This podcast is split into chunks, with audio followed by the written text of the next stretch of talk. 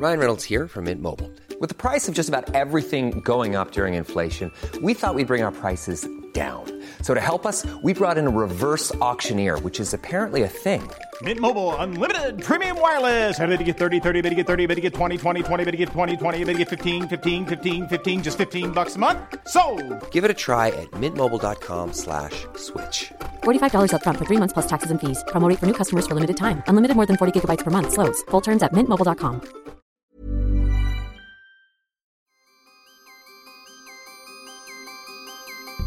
n'a jamais rêvé de vivre une double vie, de se faire passer pour un autre, d'être autorisé à mentir tout en étant pleinement acteur de la marche du monde Ce quotidien, c'est celui des officiers de renseignement de la Direction générale de la sécurité extérieure, la DGSE, des anonymes qui s'affairent dans les coulisses de l'histoire pour défendre les intérêts français. Le destin peu commun de ces soldats de l'ombre a récemment été popularisé par la série d'Éric Rochant, Le Bureau des légendes, diffusée sur Canal+ depuis avril 2015 première fiction française à avoir eu accès à la véritable boîte du boulevard Mortier. Le Bureau des légendes nous dévoile un univers froid, très éloigné des habituels fantasmes associés à l'espionnage. À quoi ressemble la véritable vie des espions français? Quelle est la part de fiction dans ce quotidien hors norme? J'ai consacré plusieurs années de ma vie à cette dernière question. J'en ai même fait une thèse de philosophie à la Sorbonne, consacrée à la fiction d'espionnage. Je voulais vous faire partager ce monde que j'ai eu la chance d'entrevoir pendant toutes ces années de recherche. Je suis Pauline Blisten et vous écoutez Espion, une vie sous légende. Aujourd'hui, quatrième épisode, le retour à l'ordinaire.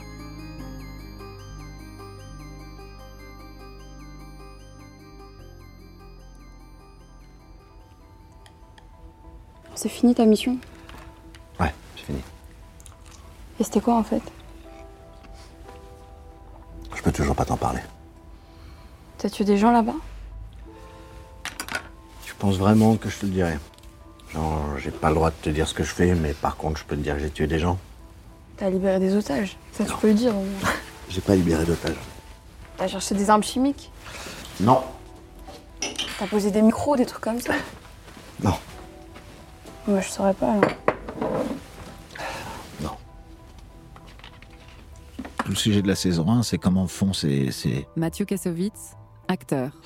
ces clandestins quand ils ont travaillé quelques années à l'étranger, qu'ils ont coupé les ponts avec tout le monde et qu'ils doivent reprendre une vie euh, plus que normale parce que pas seulement ils doivent se faire discrets, mais encore une fois, ils n'ont pas le droit de raconter ce qu'ils ont vécu. Donc, euh, passer d'une vie d'aventure à une vie de bureau euh, en quelques jours euh, est quelque chose qui doit être très très troublant. Et c'est d'ailleurs ce- le sujet de la première saison. Oui, c'est difficile de, de passer de la mission euh, Jean Guinel, journaliste.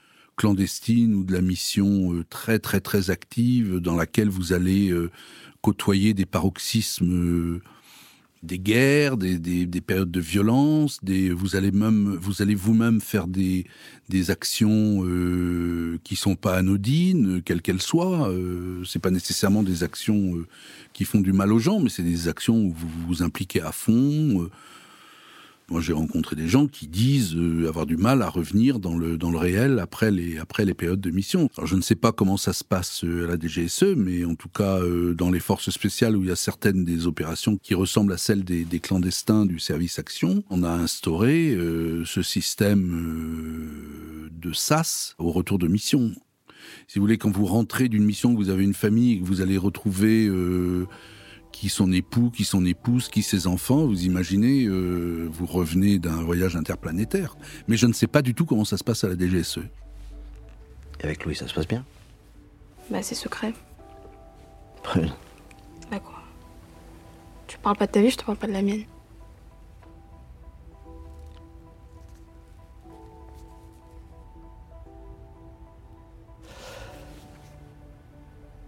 Ma mission, c'était de lier connaissances. Je devais fréquenter des gens dans un certain milieu, les observer, les connaître, et voir s'ils avaient accès à des informations qui pouvaient nous être utiles. Si c'était le cas, je devais essayer de trouver un moyen de les convaincre de nous donner ces renseignements. Tu les faisais chanter? Non, fais pas chanter les gens, ça marche pas ça. Non, c'est des gens qui veulent aider la France ou faire avancer leur cause.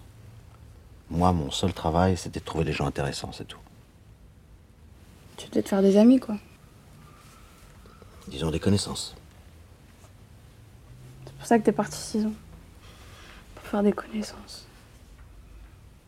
Je pense qu'avoir une vie euh, complètement normale et tranquille, euh, c'est compliqué. Camille de Castelnau, scénariste. Parce que c'est de toute façon une vie qui est marquée par le secret qu'on ne peut pas dire à sa famille ce qu'on fait ou ce qu'on fait exactement, ou être très flou. Et voilà, et partir, ça dépend. Mais il y en a qui doivent partir du jour au lendemain pour des missions, ils savent pas quand ils rentrent. euh, donc ça, ça c'est pas normal. C'est comme une vie de militaire, mais en- avec un poids du secret encore plus lourd, quoi.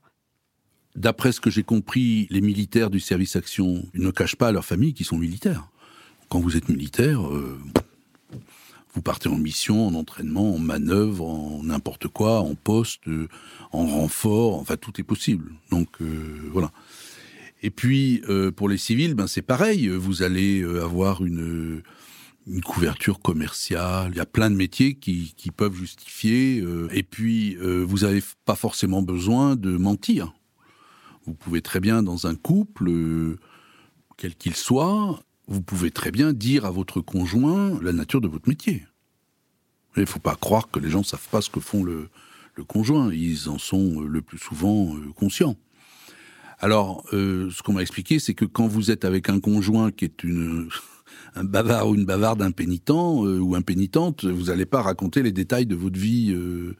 ça n'empêche pas que vous pouvez avoir une relation sympa avec lui, mais ou elle, mais euh, vous donnez pas les détails. Et pareil par rapport aux enfants. Les enfants, il, il faut pas euh, courir le risque que euh, ils aillent raconter dans la cour de récré mon papa est agent secret ou ma maman est agent secret. Donc euh, voilà. Au-delà de ça, je crois que c'est beaucoup plus cool que ce que dit le règlement. Quoi. C'est pas aussi sérieux que aussi rigoureux parce que ce serait intenable de toute façon. Tous les ans, on présente euh, les épisodes à la DGSE et on parle souvent avec des gens qu'on ne connaît pas, on ne sait pas très bien qui ils sont, ou alors ils s'annoncent d'une certaine façon. Et on a quelques-uns qui nous ont dit on, on vous remercie parce qu'on peut euh, enfin montrer à nos familles ce qu'on fait sans avoir à leur dire ce qu'on fait. Donc c'est un, un des plus gros problèmes, je pense, de ces, gens-là, c'est de ne pas pouvoir euh, raconter ce qu'ils, ce qu'ils vivent. Et quand on voit que ces gens-là qui nous disent c'est bien, c'est pas tout à fait ça, mais c'est bien, Déjà, on ne sait pas si c'est vrai ou pas, parce que ça pourrait être tout à fait ça. Mais ils nous disent l'inverse pour qu'on n'y croit pas. Donc, on est dedans, en tout cas. Le fait qu'ils nous laissent rentrer, qu'ils nous laissent tourner chez eux, c'est plutôt euh, encourageant. Quand on va là, au, au Projo, à la DGSE, et que Florence Loirecaille, actrice. ils nous demandent de nous dédicacer là, les DVD, euh, avec euh, le- tous leurs noms d'emprunt, là, les Catherine, les Jean-Pierre, les machins, on est là, bon, c'est ça, bien sûr Catherine, bien sûr Jean-Pierre. Mais en fait, le plus important, c'est euh, c'est eux qui- sont tellement contents euh, qu'on ait parlé pour eux, quoi. Enfin, voilà. Ça, c'est quand même... euh, ça, ça fait un drôle d'effet, quand même.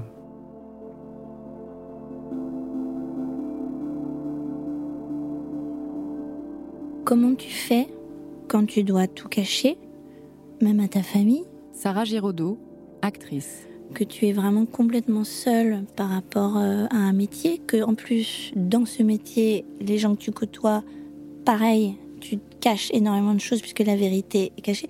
Donc quelque part, ta vérité à toi, tu es bien obligé de la mettre quelque part.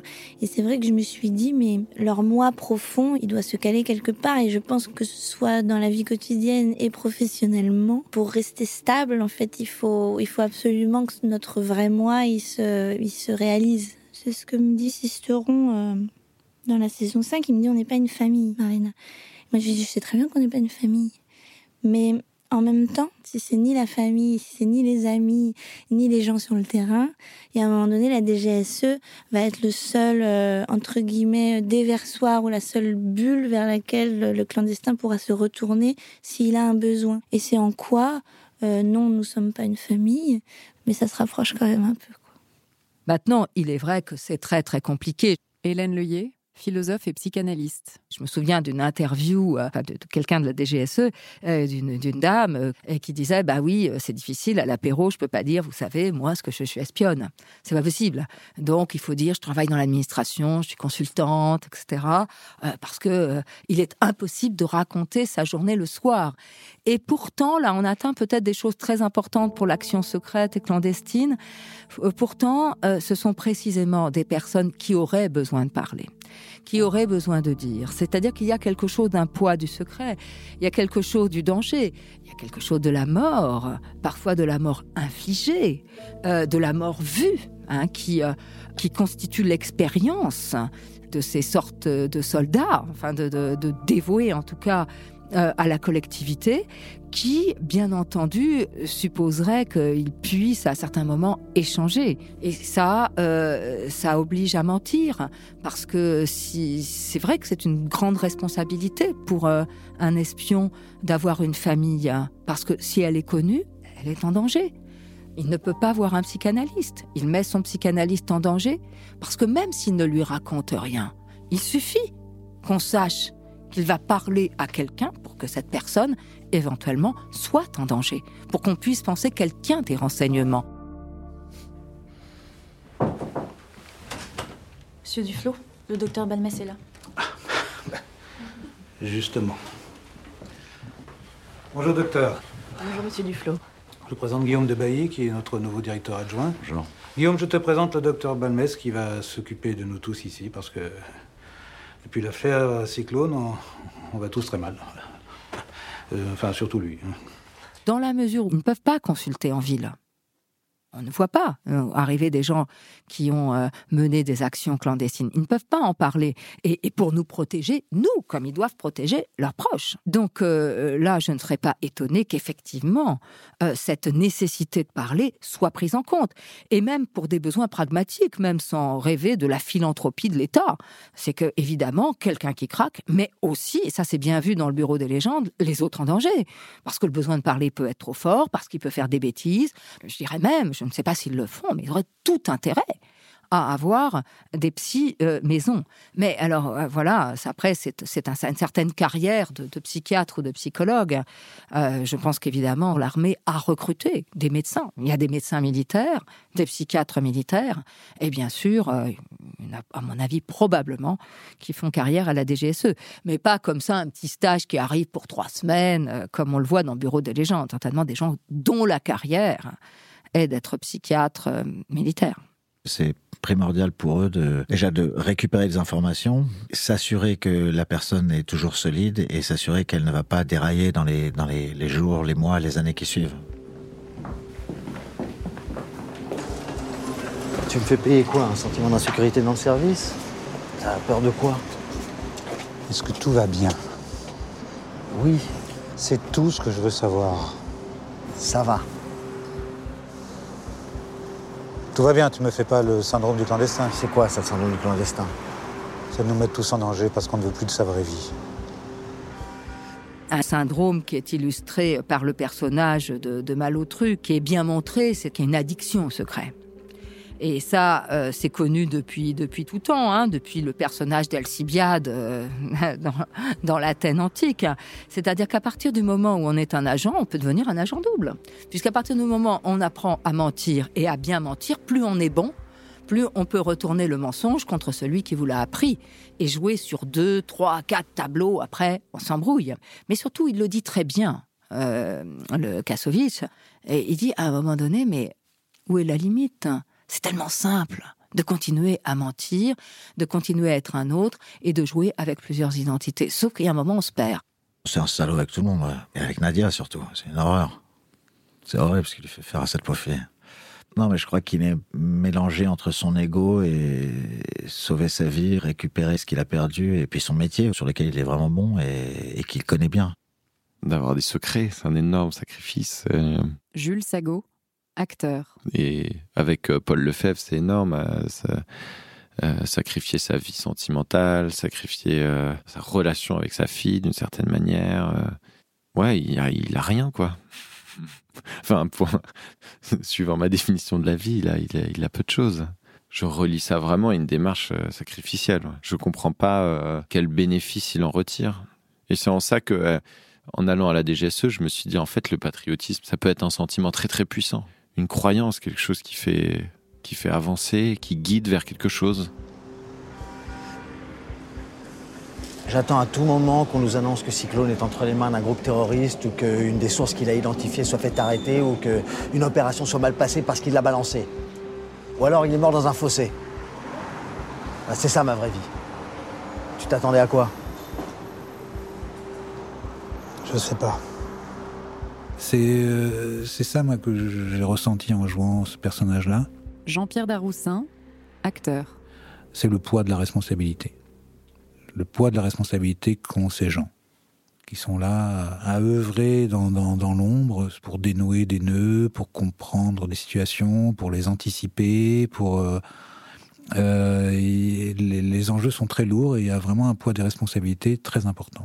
La charge, que assez tranquillement, euh, avec euh, humour, discrétion, euh, ironie, un petit peu de, un petit peu de cynisme aussi.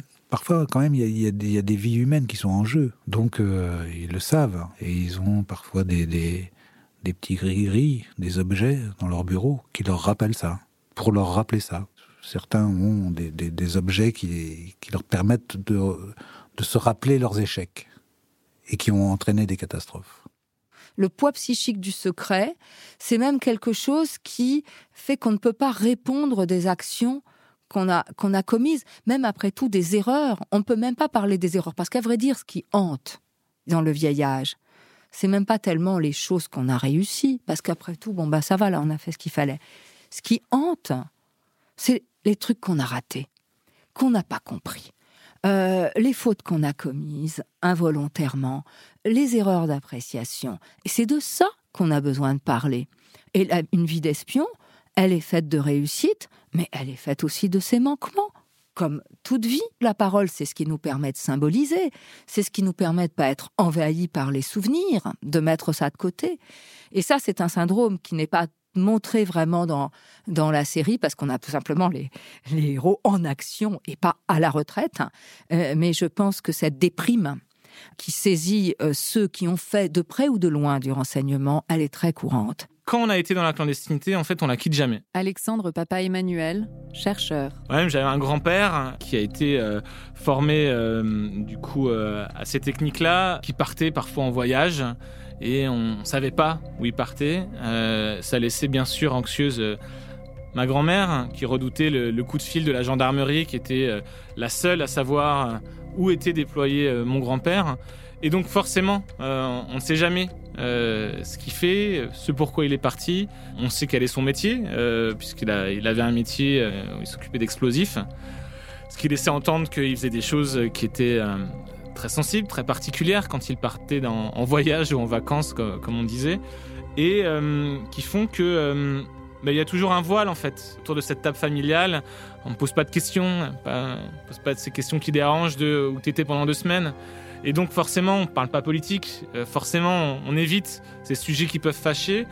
Il y a une sorte de pacte un peu tacite entre tout le monde pour dire il y a des choses à pas aborder, des sujets à éviter, et faisons comme si ça n'existait pas. Tout ça amène donc du coup au- aussi un grand tabou familial qui se lève avec le temps, euh, puisque on est au contact euh, maintenant des anciens, on comprend ce qu'il a fait.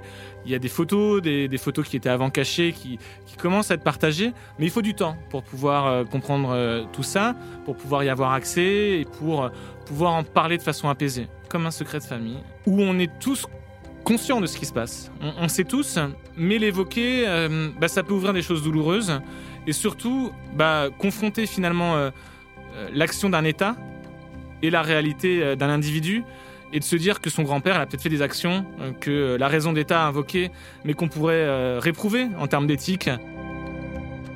Le combat clandestin ou la protection clandestine demande à ce que ce refoulé soit assumé. Éric Rochant, créateur et showrunner. C'est intéressant parce que du coup, les gens qui sont censés travailler là-dedans, qui sont des gens comme nous, des humains comme nous, c'est pas des surhommes, hein, sont là-dedans. Et donc, eux sont confrontés directement à cette part d'ombre qu'ils sont censés assumer et ça ne va pas être évident. Comment ils font pour faire de telles saloperies tout en étant des personnes euh, convenables? Voyez? C'est la- c'est leur schizophrénie qui m'intéresse. C'est-à-dire comment on peut être à la fois euh, bon père ou bonne mère de famille euh, ou euh, sans être dans une famille, d'être un citoyen participant à la vie d'une nation avec ses richesses et tout ça, d'un côté, respectant les codes de vie commune à l'intérieur d'une nation, voilà. Et de l'autre côté, se comporter comme un fumier, quoi. C'est-à-dire euh, trahir, voler, euh, jeter des, gens honnêtes dans les bras de, personnes dont ils vont briser la vie, euh, enfin tout, ce qu'on imagine dans le dans l'univers qui est bien réel, c'est-à-dire il faut avoir une vision, aller dans les secrets des autres, démolir des vies, tout ça, ils le font, objectivement ils le font. Il est inévitable qu'il y ait une part de secret et même d'inavouable. Les hommes et les femmes qui sont censés travailler eux, directement et individuellement dans cet espace, qui est l'espace des renseignements, sont confrontés à ce dilemme. Hein, ce dilemme qui est qu'est-ce que je fais? Est-ce que je fais une saloperie ou pas? En fait, ce sont des saloperies autorisées. Et c'est vrai qu'il y a une réflexion euh, philosophique et morale, et existentielle et humaine. De toute façon, ils sont amenés à mentir dans leur vie quotidienne. Ils mentent à leurs enfants, ils mentent à leurs conjoints, et non pas euh, parce qu'ils seraient atteints d'un vice pervers quelconque, mais par loyauté par loyauté envers l'État. Donc il y a cette idée très forte, hein, encore dans, l'armée, du service de l'État. Alors bien entendu, ce n'est pas la guerre classique hein, qui, elle, est à découvert, mais c'est le service de l'État. Marina, je vais vous poser une question. Une seule fois. Après, on n'en parle plus. Vous deviez rester dans un bureau après ce qui était arrivé en Iran. Vous tourniez en rond, vous m'avez proposé cette mission de repérage au sein de l'Institut Bulgakov. Vous avez pensé que les sismologues de l'Institut travaillaient probablement sur les câbles de communication sous-marins. Vous m'avez convaincu. Je vous ai autorisé à partir avec Claudia. Est-ce que j'ai eu tort?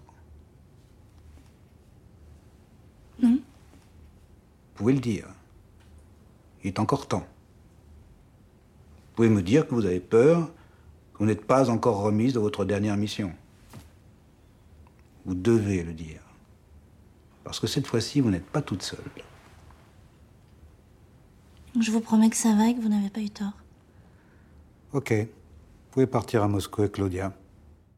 La série montre un syndrome post-traumatique, hein, celui de Marina Loiseau. Hein. Donc elle veut, elle veut, elle veut retourner au front, mais elle peut pas.